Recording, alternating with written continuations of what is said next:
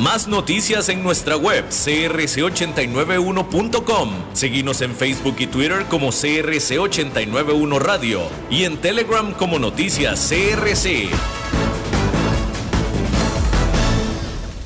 CRC 89.1 Radio y Cadena Radial Costarricense no se hacen responsables por las opiniones emitidas en este programa.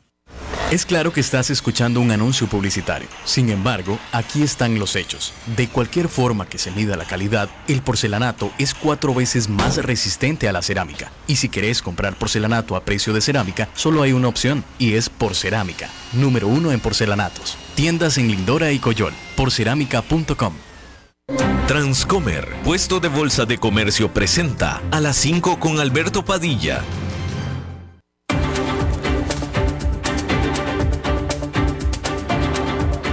Inicia a las 5 con Alberto Padilla. Un programa diseñado con el objetivo de llevarte diariamente un tema de actualidad, acompañado siempre de reconocidos editorialistas, de lunes a viernes a las 5 de la tarde por CRC 89.1 Radio. A las 5 con Alberto Padilla. Hola, ¿qué tal? Saludos, bienvenidos a esta emisión de A las 5 con su servidor Alberto Padilla. Muchísimas gracias por estarnos acompañando. Gracias por estar ahí. Le mando cálidos saludos desde la señal y las instalaciones de CRC 89.1 Radio en San José, Costa Rica, desde donde estamos transmitiendo hasta el punto en el tiempo y en el espacio en el que usted nos está escuchando, porque estamos transmitiendo en diferentes vías simultáneamente, por ejemplo en Facebook Live, en la página de este programa, a las 5 con Alberto Padilla. Estamos disponibles en el canal de YouTube de este programa. Estamos también disponibles en podcast, en las más importantes plataformas para ello, como Spotify, Apple Podcast, Google Podcast y otras cinco importantes más. Aquí en Costa Rica, este programa que sale en vivo en este momento a las 5 de la tarde se repite todos los días a las 10 de la noche aquí en CRC 89.1 Radio. Hay que mencionar que también estamos en vivo solamente para el mercado de Costa Rica en CRC TV, los canales 49.1 y 19.1 de la televisión abierta. Estamos en el canal 549 de Liberty. Estamos en el canal 54 de Plus TV y en el canal 63 de Cablevisión de Occidente, solamente en vivo, solamente para Costa Rica. En esta ocasión me acompaña al otro lado de los cristales, tratando de controlar los incontrolables, el señor David Guerrero y la producción general de este programa, siempre poderosa, desde Bogotá, Colombia, a cargo del señor Mauricio Sandoval. Bien, hay que comenzar informándole que eh, hay que comenzar informándole que Yevgeny Prigozhin, este jefe del grupo mercenario de Wagner, que se llama, originalmente había planeado el secuestrar a los más altos generales del ejército ruso al comienzo de su motín, de acuerdo a un oficial de Occidente citado por el diario Wall Street Journal. Esta fuente asegura que eh, la agencia principal de seguridad de Rusia, la FSB, habría descubierto este plan, esta trama de Prigozhin, lo que lo, había, lo que lo habría obligado a comenzar su insurrección antes de tiempo o de manera prematura. Eso es lo que está diciendo el Wall Street Journal. Prigozhin en este momento se asume que está en Bielorrusia. Eso es lo que se asume. Hay que decir también que eh, la policía de Suecia, en Suecia, otorgó autorización a un hombre a que quemara un Corán, un libro de Corán, cerca de la principal mezquita de Estocolmo. Esto se da eh, cinco meses después de que hubiera una demostración de protesta similar, la cual descarriló la intención de Suecia de adherirse a la OTAN. porque Turquía fue quien retrasó la unión o la adhesión de Suecia a, la OTAN después de que un activista de ultraderecha destruyera un libro del Corán en frente de la embajada de Turquía en Estocolmo. La semana pasada, Recep Tayyip Erdogan, el presidente de Turquía, dijo que para él, para su país, desbloquear la entrada de Suecia a la OTAN que es lo único que impide en este momento la entrada de Suecia a la OTAN, Turquía, que lo único que le impide o lo que tiene que hacer Suecia es el detener, el obligar, el reprimir las protestas antiturcas por parte de grupos kurdos.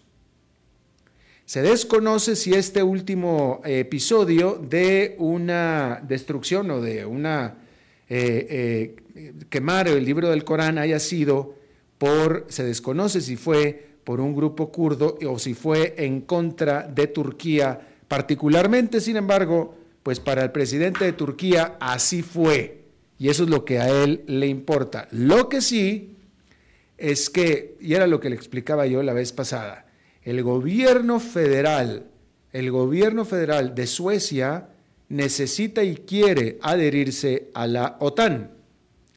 Pero los ciudadanos y mucha parte de oposición dentro, no nada más de los ciudadanos, sino de grupos de poder y de interés, están simplemente en desacuerdo con que alguien como Erdogan venga y les ponga condiciones. Y ahí es donde se está dando estos asuntos. El gobierno federal no fue quien autorizó necesariamente la quema, la quema de este Corán en este día, pero sí fue la policía, las Fuerzas Armadas, que evidentemente tienen cierto grado de autonomía. Y este evento seguramente les va a costar más retraso, si no es que definitivamente, la entrada de Suecia a la OTAN. Pero de nuevo, el gobierno quiere una cosa muchos de los ciudadanos también quisieran esa cosa, pero no están dispuestos a pagar el precio de esto. Y por supuesto que el quemar un Corán para Suecia es un ejercicio de libertad de expresión. No para Turquía. Y bueno, ahí lo tiene usted. Hay que decir que eh, Suiza vetó la solicitud de la empresa manufacturera de armamento suiza RUAG de exportar tanques Leopardo a Ucrania, citando las leyes de neutralidad suizas. Se trata de 96 tanques Leopardo, los cuales la empresa RUAG había comprado de Italia en el 2016, se los compró al ejército italiano, y la intención había sido la de ser usados, bueno, mejor dicho, la intención no era para ser usados por el ejército de Suiza, más bien era para remodelarlos, modernizarlos y venderlos a otros países. El cuerpo ejecutivo de Suiza, sin embargo, concluyó que esta venta no es posible. Eso fue lo que dijo, simplemente, no es posible.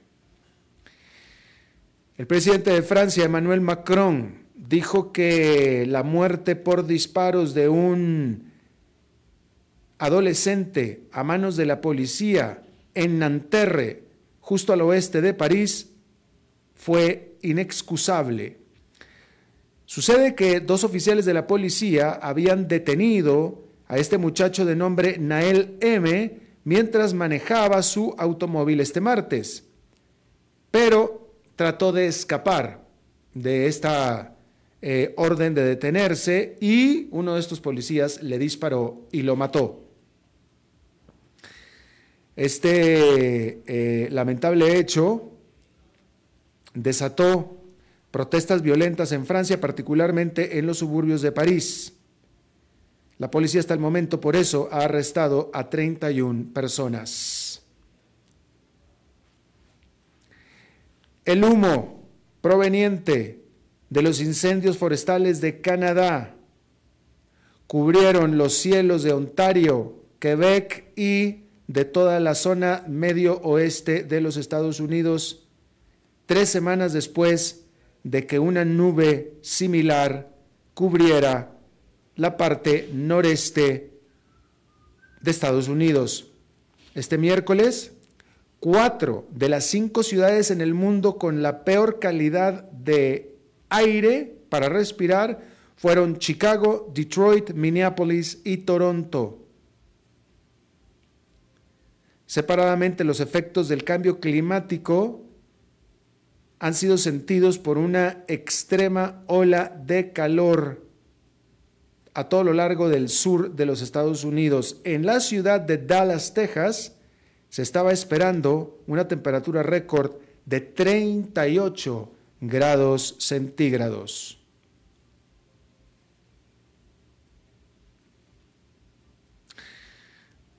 La rentabilidad de las firmas industriales chinas cayó por un 18,8 o básicamente un 19% anual en los primeros cinco meses de este 2023, en parte como resultado de una disminución en la demanda. Durante mayo, las ganancias industriales se contrajeron en 12,6% con respecto a mayo del año pasado. La recuperación post-COVID de China está trastabillando en muchos frentes, incluyendo las ventas comerciales, las exportaciones y el empleo a la juventud. El desempleo en este segmento de la población en la juventud alcanzó 20,8% en mayo. En otra parte del mundo donde se están calentando las tensiones geopolíticas, fuerzas de Azerbaiyán mataron a cuatro soldados armenios en la región disputada de Nagorno-Karabakh, de acuerdo a las autoridades separatistas. Armenia gobernó Nagorno-Karabakh desde los años 1990 hasta que se dio la guerra bastante corta en duración en el 2020, donde Azerbaiyán se quedó con gran parte de esta provincia. Rusia es eh, aliado, es el líder aliado de Armenia. Pero como usted sabe, ahora Rusia está bastante ocupado con su asunto en Ucrania.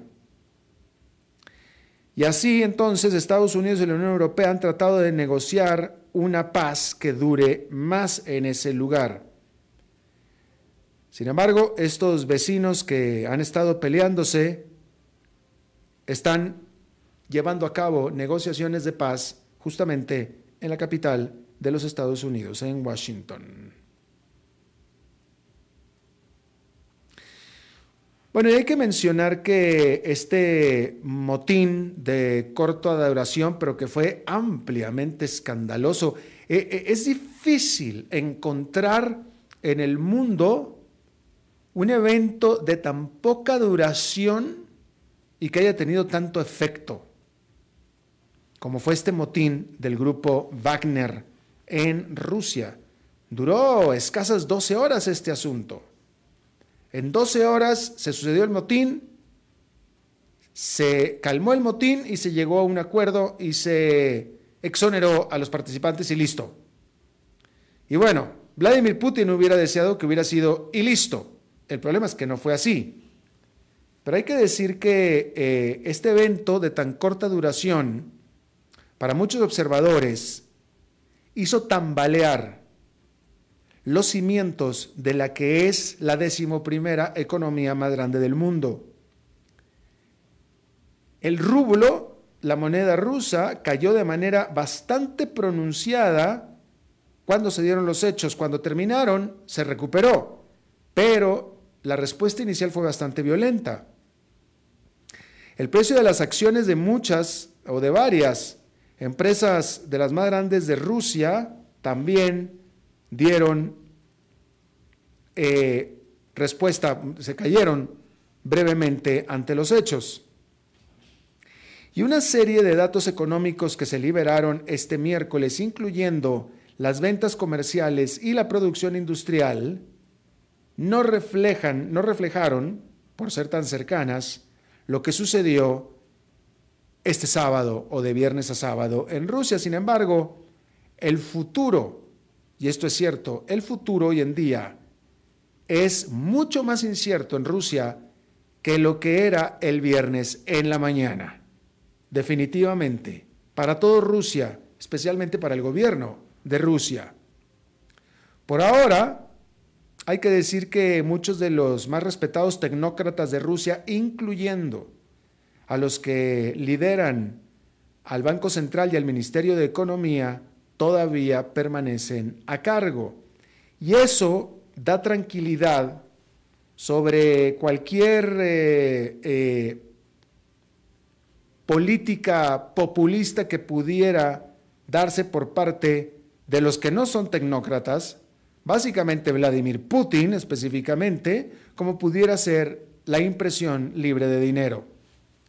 Sin embargo, esta revuelta del grupo Wagner trajo al conflicto de Ucrania al centro de Rusia, de, no nada más me refiero geográficamente, ¿eh? a todo Rusia, a todo lo que implica ser Rusia, de una manera tal que una guerra en el extranjero jamás hubiera podido ser posible. Haciendo o dándole daños a la confianza de los consumidores y de los negocios por igual.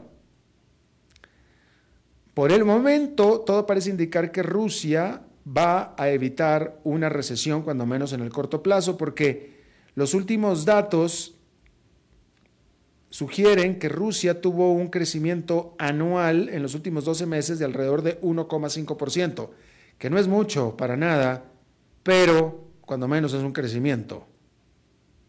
Sin embargo, si hay más inestabilidad, esta cifra pudiera cambiar de manera significativa. Y el problema es que se adelanta que vaya a haber más inestabilidad, sobre todo porque nadie piensa que este asunto del sábado ahí terminó. Lo que es Wagner y eh,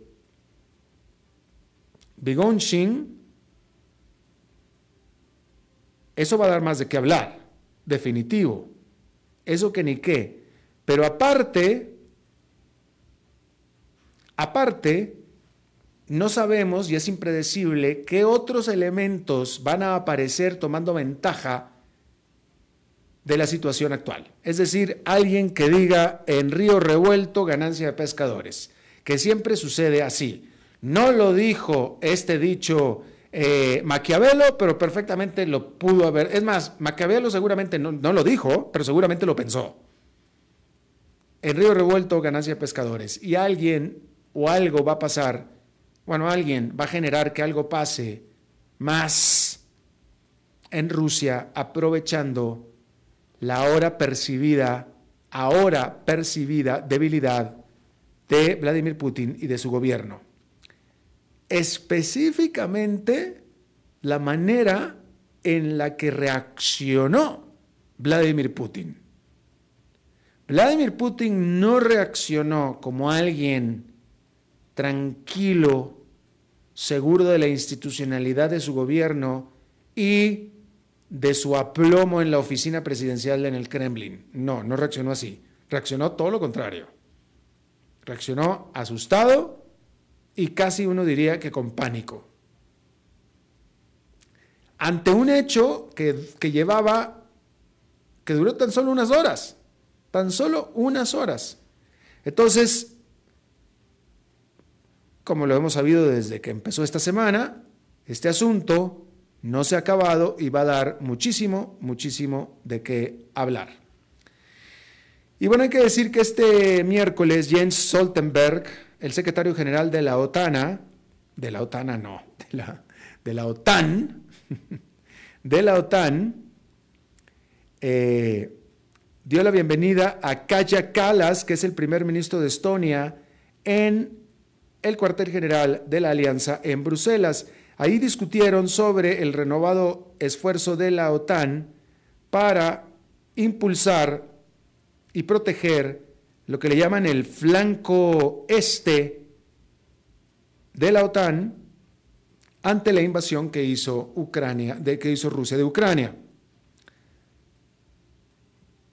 El bloque de la OTAN recientemente ha tomado varios pasos en esta dirección. Por ejemplo, el lunes, Stoltenberg viajó a Lituania para presenciar el ejercicio Tormenta Griffin, que es un ejercicio de la OTAN, con Boris, Pistorius, que es el ministro de Defensa alemán.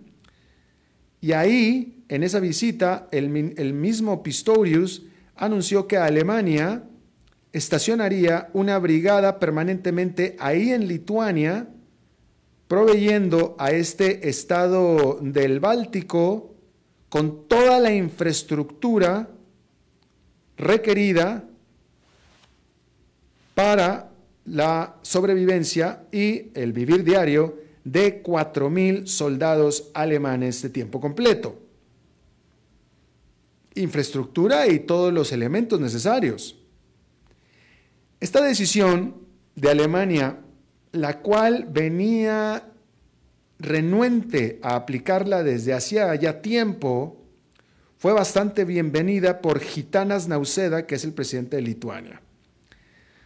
Estonia ya tiene aviones de guerra y tropas de otros eh, países de la OTAN en su territorio y por supuesto que se espera que ahora vaya a haber más. La muy anticipada cumbre de la Alianza de la OTAN, que será en Vilnius, en Lituania, comenzará ahora el 11 de julio. Y hay mucha expectativa con respecto a esto. Rápidamente déjeme comentarle que hubo señales positivas este miércoles en la inflación de Italia, una de las principales economías de la Unión Europea, porque ahí la tasa de inflación eh, se reafirmó en su trayectoria a la baja. Las cifras de inflación provisionales mostraron que los precios del consumidor en Italia subieron a una tasa anual de 6,4% en junio y eso es abajo del 7,6% que se registró en mayo, principalmente por una caída en los costos de energía. La inflación subyacente, que excluye los precios de la energía y de los alimentos, también cayó del 6% al 5,6%. Por supuesto que la inflación es un elemento bastante sensitivo para Italia. El gobierno de Giorgia Meloni había estado quejándose ya durante meses de que los esfuerzos del Banco Central Europeo de controlar el aumento de los precios en todo el bloque por medio de aumento de tasas de interés, eh, esa era la queja de Miloni, porque hay que decir que altas tasas de interés efectivamente podrán impulsar el crecimiento económico, pero también hacen mucho más costoso a Italia el pagar el servicio de su deuda, la cual es muy grande, aunque eso sí está disminuyendo. Pero sin embargo, la deuda pública es más del 140% del Producto Nacional Bruto de Italia. Hay que decir que antes de que se liberaran estos últimos datos de la inflación, la primer ministro Meloni había dado otra crítica más al Banco Central Europeo, llamando y calificando a sus eh, aumentos de tasas de interés como eh, una política bastante simplista, dijo ella, bastante simplista. Bien, ahí lo tiene usted. Vamos a hacer una pausa y regresamos con nuestra entrevista de hoy.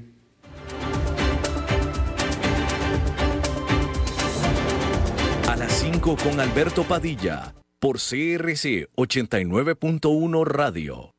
Es claro que estás escuchando un anuncio publicitario. Sin embargo, aquí están los hechos. De cualquier forma que se mida la calidad, el porcelanato es cuatro veces más resistente a la cerámica. Y si querés comprar porcelanato a precio de cerámica, solo hay una opción, y es Porcerámica, número uno en porcelanatos. Tiendas en Lindora y Coyol, porcerámica.com.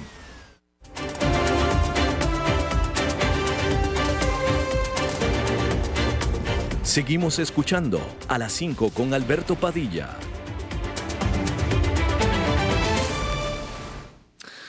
Bien, vámonos a México. Eh, ahí, ah, bueno, hay muchas cosas que están sucediendo en ese país, pero quiero abocarme a el revés, el revés que la Corte Suprema de Justicia de México le propinó a los planes del presidente Andrés Manuel López Obrador. De manera rapidísima, eh, el presidente tenía un eh, plan de reforma del sistema electoral, ¿sí? Eh, que lo quería reformar diciendo que lo iba a hacer más democrático, hablando del sistema electoral que lo llevó a él al poder, ¿sí? ganándole él a otro partido, donde se habría confirmado la democracia en México, eh, hay que recordar que López Obrador había perdido la elección en México dos veces anteriores y finalmente la ganó. Una vez que la ganó, dijo entonces voy a reformar el sistema electoral porque en aquellas dos veces me hicieron fraude. Lo que nunca explicó es por qué en esta sí ganó y no le hicieron fraude, eso nunca lo explicó. Pero bueno, él pretendía tener mayoría en el Congreso y con eso hacer las reformas que él quería eh, hacer. No lo logró. Eh, la ciudadanía en las elecciones de medio término le quitó la posibilidad de tener mayoría en el Congreso y entonces él presentó lo que él llamó el Plan B. Y el Plan B era eh, impulsar reformas en el Congreso, otras reformas, buscando coaliciones para hacer reformas sobre el Instituto Nacional Electoral, eh, que la oposición siempre, o la, prensa en realidad, siempre, siempre calificó que eran reformas que eran dirigidas a la permanencia del régimen en el poder. Estas fueron las que la Corte Suprema de Justicia simplemente le dijeron, presidente, esto es ilegal, no lo podemos permitir, y no lo aprobaron. Ese es nada más el contexto en el que está en este momento. Hay que decir que hay elecciones el próximo año en México. Yo le agradezco muchísimo a Juan Ortiz, analista político eh, de este país de México, director de la Lupa Legislativa, que es este portal digital de análisis político y legislativo, que estés con nosotros. Juan, te saludo.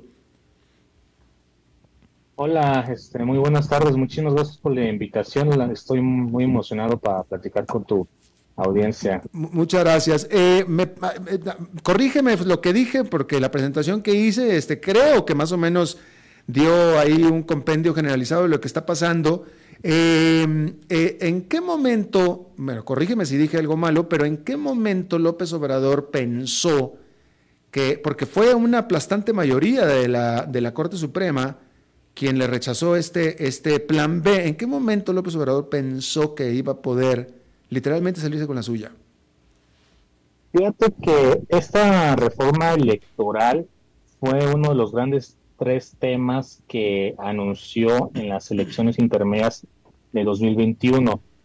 Una vez que pasan estas elecciones y tiene, digamos, que no eh, le falta esa, se conoce como mayoría calificada en el Congreso, que son dos terceras partes, para aprobar reformas constitucionales. Anunció todos modos estas reformas, una reforma, una reforma militar, una reforma eléctrica y una reforma electoral. Las dos primeras este, no, no tuvieron, digamos, éxito y la tercera fue la reforma electoral. Eh, pero hay dos versiones de esto. Yo lo hice como, se le conoció ahí como un plan A y un plan B. El plan A era una reforma constitucional y ese plan A se votó en la Cámara de Diputados y se rechazó por esa falta de mayoría calificada.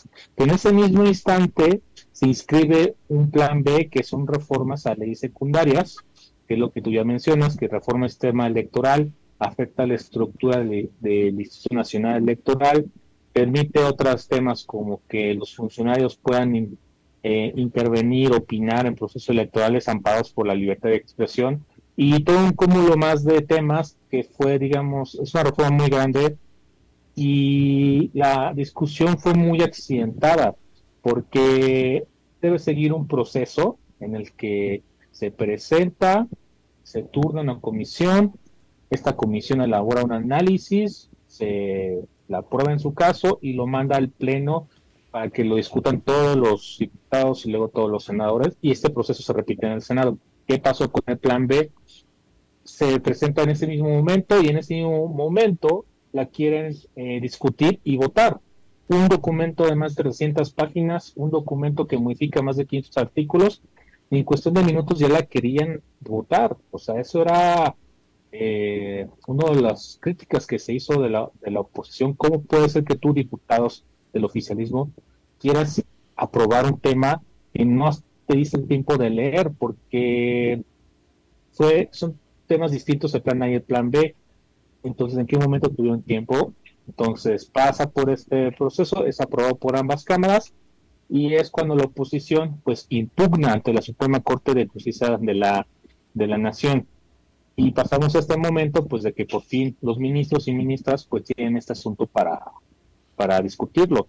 Como el plan B costó, eh, consta de dos paquetes de reformas, porque así fue la extensión del proyecto, pues primero se trató, eh, se impugnó y se invalidó el primer paquete que tiene que ver con temas de comunicación social para que los funcionarios con amparados de la libertad de expresión pues puedan opinar en, en, campañas de candidatos, que ahorita la ley vigente lo prohíbe, o sea, la ley te dice, tú funcionario no te puedes meter en la campaña, en ningún proceso electoral para no afectar la equidad de la contienda este paquete, este, este primer paquete afecta a eso y esa fue la primera que se impugnó y la la primera que invalidó.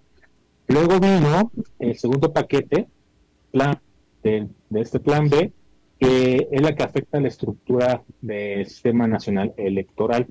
Digamos que era la más peligrosa porque imagínate, la democracia en México sí, sí es cara, se necesita un, una estructura muy amplia porque se basa en un principio de desconfianza en el, en el cual aquí en México, pues siempre creemos que nos van a hacer fraude, creemos que se van a robar los votos, por lo tanto se tiene que crear un sistema muy robusto para evitar todo este tipo de cosas.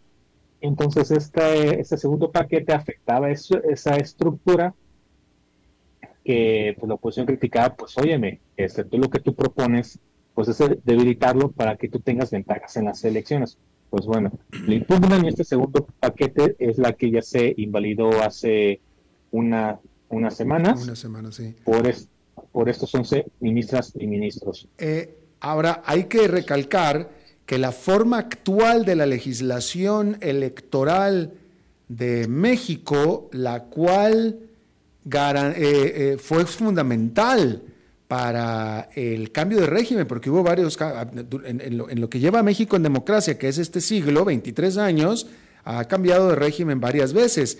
Esta, e, esta legislación actual, en su momento, sí o no, fue exigida por el propio López Obrador cuando era oposición.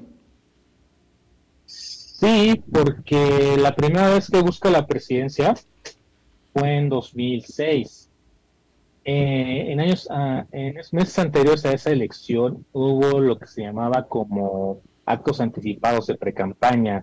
Veías a políticos mexicanos posicionarse, poner publicidad, decir que buscaban ser candidatos eh, y lo hacían meses antes, lo que lo cual les da una ventaja sobre los demás. Pasan las elecciones 2006 y eh, el presidente en ese momento oposición pues fue uno de los que pidió una reforma electoral pues para controlar ese tipo de, acciones, de que no pudiera haber actos anticipados, que no se pudiera contratar por parte de los políticos eh, de radio y televisión, que ahora lo hace eh, el, INE, el Instituto Nacional Electoral. Entonces él fue uno de los que pedían estos controles y ahora, pues, en esos momentos hay una campaña adelantada y se está violando todo lo que como oposición exigió en ese entonces. Exacto. Ah, déjame te pregunto, este rechazo por parte de la Corte Suprema de Justicia de esto que era muy importante para López Obrador, porque era algo muy importante para López Obrador, eh, ¿Qué, muestra? muestra? Muestra más una debilidad de López Obrador en el sentido de que todo el mundo pensaba que era mucho más fuerte o la fortaleza de la institucionalidad en México. Digamos que sí es como una, una derrota para el presidente porque él este, propuso a cuatro ministros, pero déjate explico, eh, para que una norma, una ley pueda ser invalidada, se necesita 8 de, de 11 votos. Él en su momento pudo este, ganarse de aliado a un ministro, pero además él tuvo la facultad de proponer a otros cuatro ministros porque ya les tocaba eh, renovar esos, esos. Entonces él tenía, pues ya lleva por varios meses una campaña muy fuerte contra los contra los ministros que ya llegado a niveles ya muy este Mm, peligrosos para, los jueces y ministros en México, porque incluso ya ha habido amenazas de muerte contra la presidenta ministra, que, eh, Norma Piña, que es la actual presidenta, contra, contra jueces. En esas conferencias matutinas que realiza cada día, pues aprovecha para culpar a los jueces del fracaso de seguridad que hay en el país. Entonces está creando este escenario muy polarizante contra, e, contra ellos. Entonces, sí es una derrota, pero también eleva, digamos, el nivel de acoso que hay contra los jueces y ministros en México. Definitivamente. Ahora, pregunta, eh, esto lo estaba haciendo López Obrador para garantizar la continuidad de su régimen, si no es que la continuidad de él mismo, pero al menos de su régimen. Eh, pregunta, no necesitaba tampoco hacerlo, porque aparentemente, de todos modos, López Obrador es bastante popular, ¿cierto?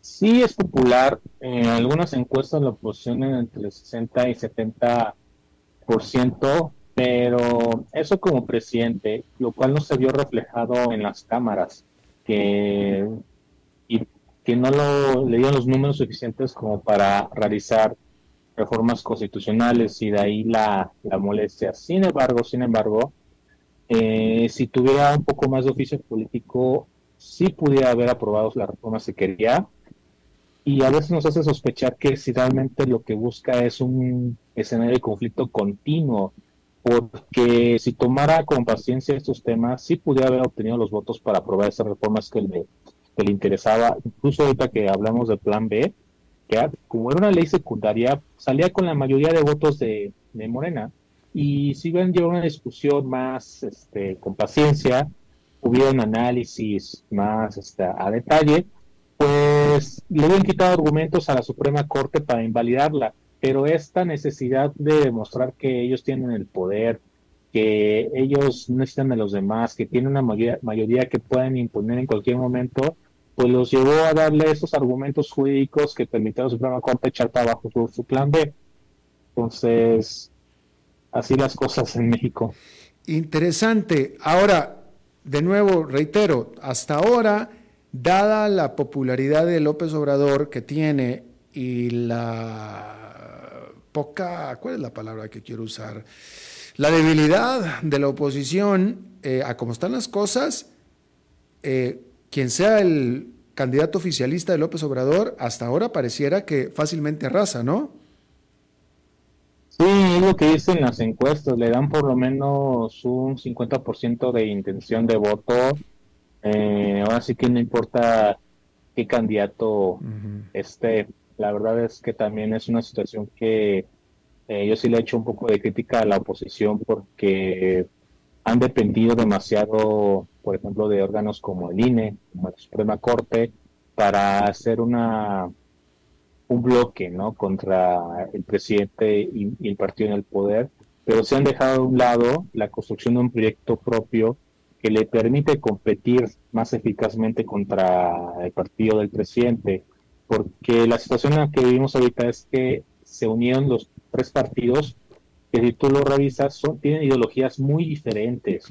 Uno de esos partidos fue conocido como el partido hegemónico y se le dio este que se le conoce como Partido Acción Nacional, que, le fue, que fue su oposición durante 70 años y ahora están unidos y aparte está uno que se llama Partido de la Revolución Democrática, que es un partido de izquierda que también compartió a este partido hegemónico y ahora los están reunidos. Y durante todos estos años no se, no se han hecho una plataforma que permita decir a la gente cuáles son las coincidencias y cuál es el proyecto que contraste contra el de Morena. Y esto, y este, esta postura y este camino occidental que han llevado, pues también explica un poco por qué no han logrado levantar por sí solos. Ahorita ya anunciaron un nuevo, un nuevo, una nueva coalición con, con el cual buscan, pues, ahora sí competir contra el partido del presidente y le abrieron un poco las puertas a la ciudadanía para que participe en este proceso interno. No sabemos si le va a funcionar porque lo están haciendo eh, ya digamos un poco tarde, o sea, lo están haciendo en el quinto año y no es algo que hayan decidido poco antes para ser más competitivos. Claro. Juan Ortiz, analista político y director de La Lupa Legislativa, este portal digital de análisis político y legislativo desde la Ciudad de México. Te agradezco muchísimo hayas charlado con nosotros. No, muchísimas gracias por la invitación y estamos a la orden. Gracias, hasta la próxima. Vamos a hacer una pausa, de David, una pausa y regresamos con más.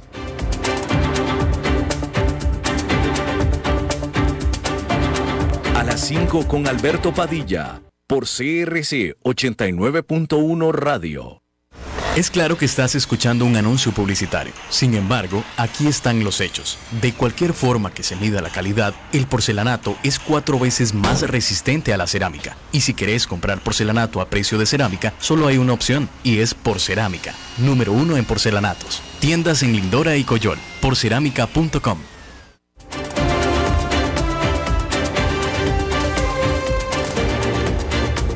Seguimos escuchando a las 5 con Alberto Padilla.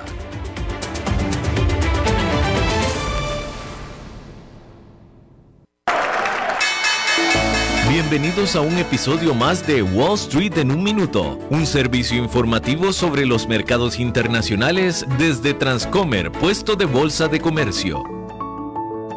Hola, soy Juan Carlos García, corredor de Transcomer, puesto de Bolsa de Comercio. Meta, la empresa madre de Facebook e Instagram, anunció este martes una serie de nuevas medidas de seguridad destinadas a proteger a los adolescentes que utilizan sus aplicaciones y ayudarles a gestionar mejor su tiempo en las plataformas. A partir de ahora, los adolescentes recibirán una notificación después de 20 minutos en Facebook para motivarlos a reducir el tiempo que invierten en la aplicación. Los padres y tutores podrán ver cuánto tiempo pasan sus hijos conectados, ver las actualizaciones de su lista de contactos y su configuración de privacidad, saber quién puede contactarlos y ver sus historias de Messenger. Este episodio de Wall Street en un minuto fue presentado por Transcomer, puesto de bolsa de comercio. Papi, en tu mes quiero darte gracias por estar siempre a mi lado y por dejarme comer dulces. A veces le pedí a Transcomer que hicieran algo especial para vos y van a regalarte dos millas Life Miles por cada dólar que inviertas. Luego puedes comprarte algo lindo o viajar a donde quieras. Este mes del Día del Padre, Transcomer te trae 2x1 en millas Life Miles por cada dólar invertido en inversiones de los 24 meses en adelante. Aplican restricciones. Transcomer, puesto de bolsa de comercio. Construyamos juntos su futuro. Somos expertos en eso.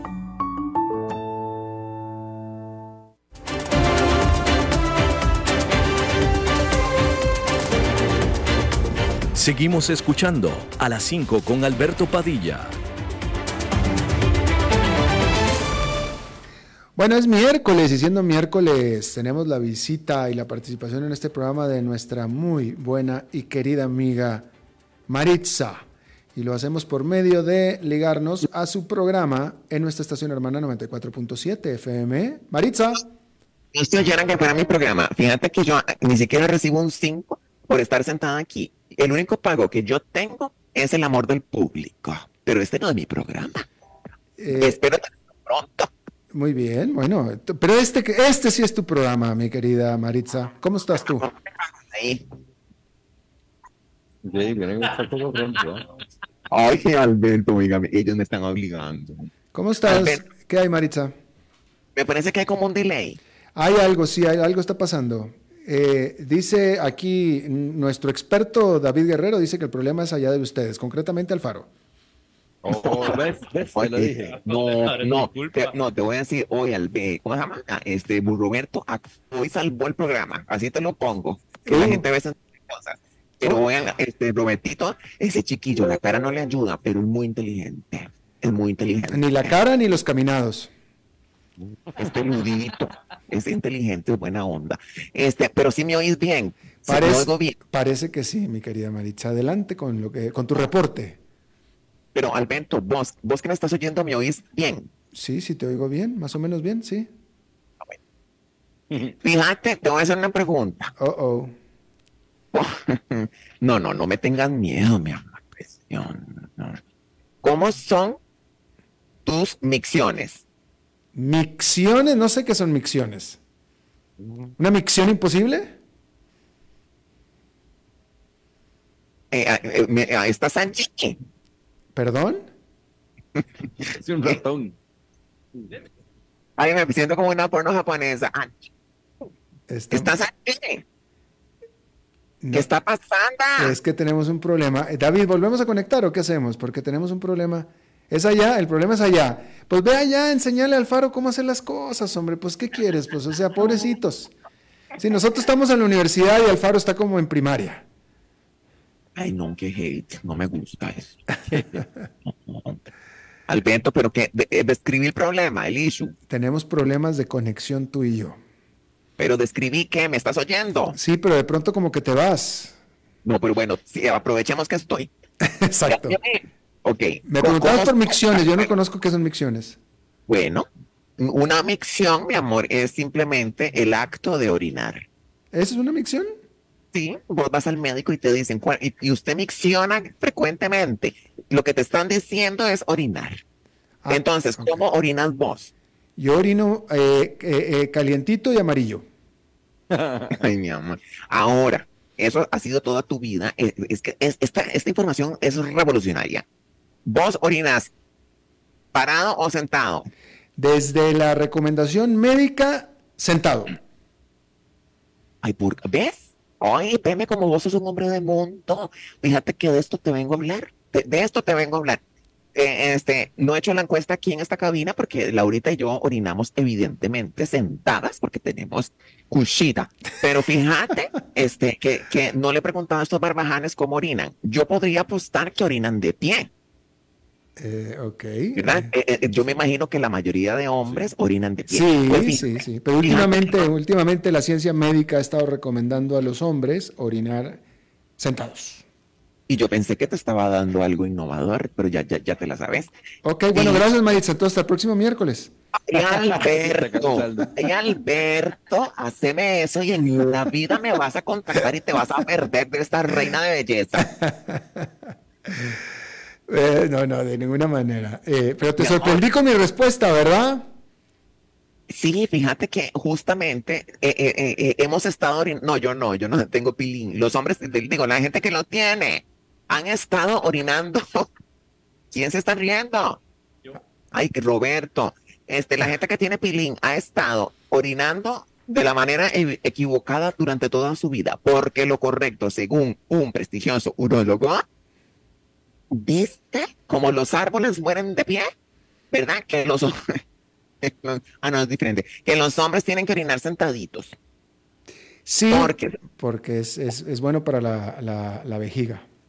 Este, fíjate que sí, que es que, que es, esto es lo mejor. Pero veme que hay un, qué vacilón, que también hay diferencias culturales al orinar. Porque según esta encuesta que hicieron, un 33%, por ejemplo, de los hombres británicos afirma que nunca ha considerado la posibilidad de sentarse. Solo el 24% dijo que a menudo. Alberto, yo tengo una pregunta y, esto te lo juro que te lo hago con el afán de ser de conocer, de saber, porque de hecho, obviamente no tengo lo que vos tenés between the legs. ¿Cómo hacer? Pero quisieras, ¿ah? bueno, eso me... Perdón, me cansa, niña. salió. ok, ok. Perdón, decime, una cosa.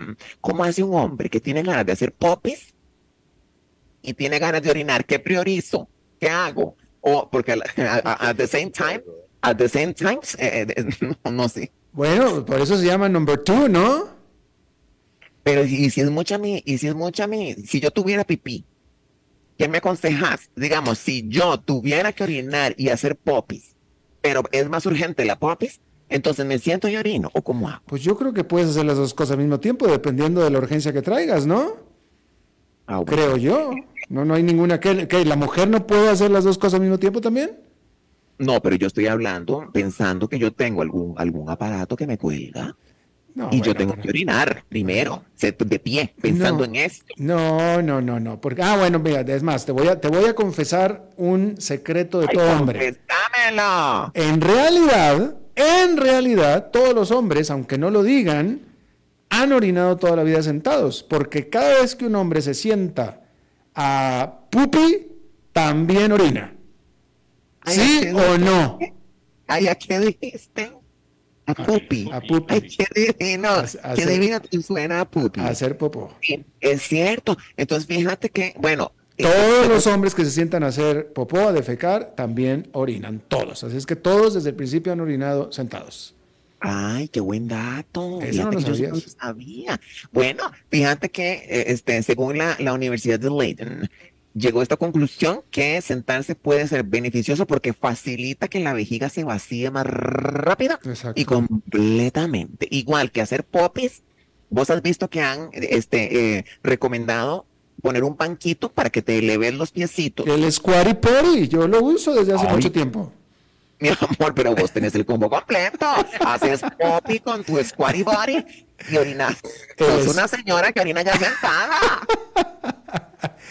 Yo, yo, oye, yo soy este zen, yo me cuido mucho, yo y duermo todas las noches con vaporizador y aceites eh, esenciales. También. Ay, Ándale, ándale. Alberto, ¿cuál crema? ¿Y cuál crema te pones? Eh, No, no, eso no, no, no, tampoco, tampoco soy tan metrosexual, no, no, no, Pero, no. ¿y, qué- y- no, pero ¿y si fuera así, qué importa? No, pero no lo soy, no lo soy, realmente no me, no me unto cremas ni nada de eso. Pero sí recomiendo mucho de lo el- que te perdés, de lo que te perdés. Incluso, inclu- incluso hay cremas para el pene. Sí, me imagino. Bueno, eso sí, yo Hay uso. cremas yo- antiarrugas. Hay cremas antiarrugas para.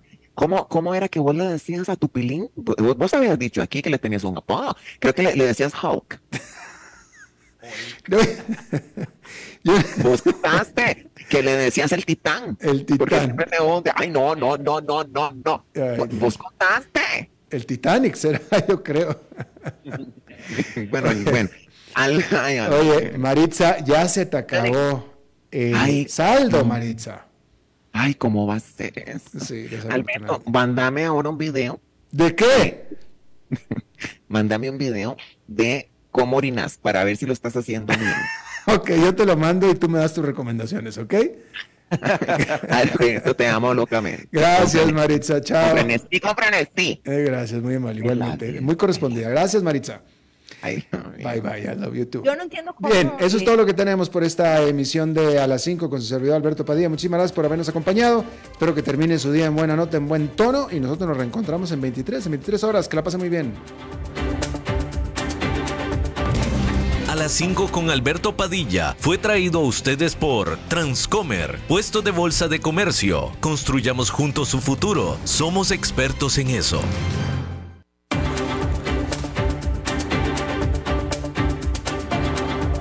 Concluye A las 5 con Alberto Padilla. Un programa diseñado con el objetivo de llevarte diariamente un tema de actualidad, acompañado siempre de reconocidos editorialistas, de lunes a viernes a las 5 de la tarde por CRC 89.1 Radio, a las 5 con Alberto Padilla.